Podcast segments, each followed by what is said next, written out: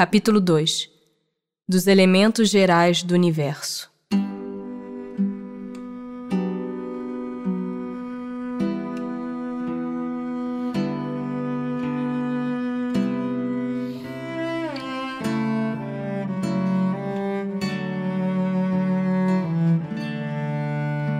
Conhecimento do princípio das coisas. É dado ao homem conhecer o princípio das coisas? Não. Deus não permite que ao homem tudo seja revelado neste mundo. Penetrará o homem um dia o mistério das coisas que lhe estão ocultas? O véu se levanta a seus olhos à medida que ele se depura. Mas para compreender certas coisas, são-lhe precisas faculdades que ainda não possui. Não pode o homem, pelas investigações científicas, penetrar alguns dos segredos da natureza?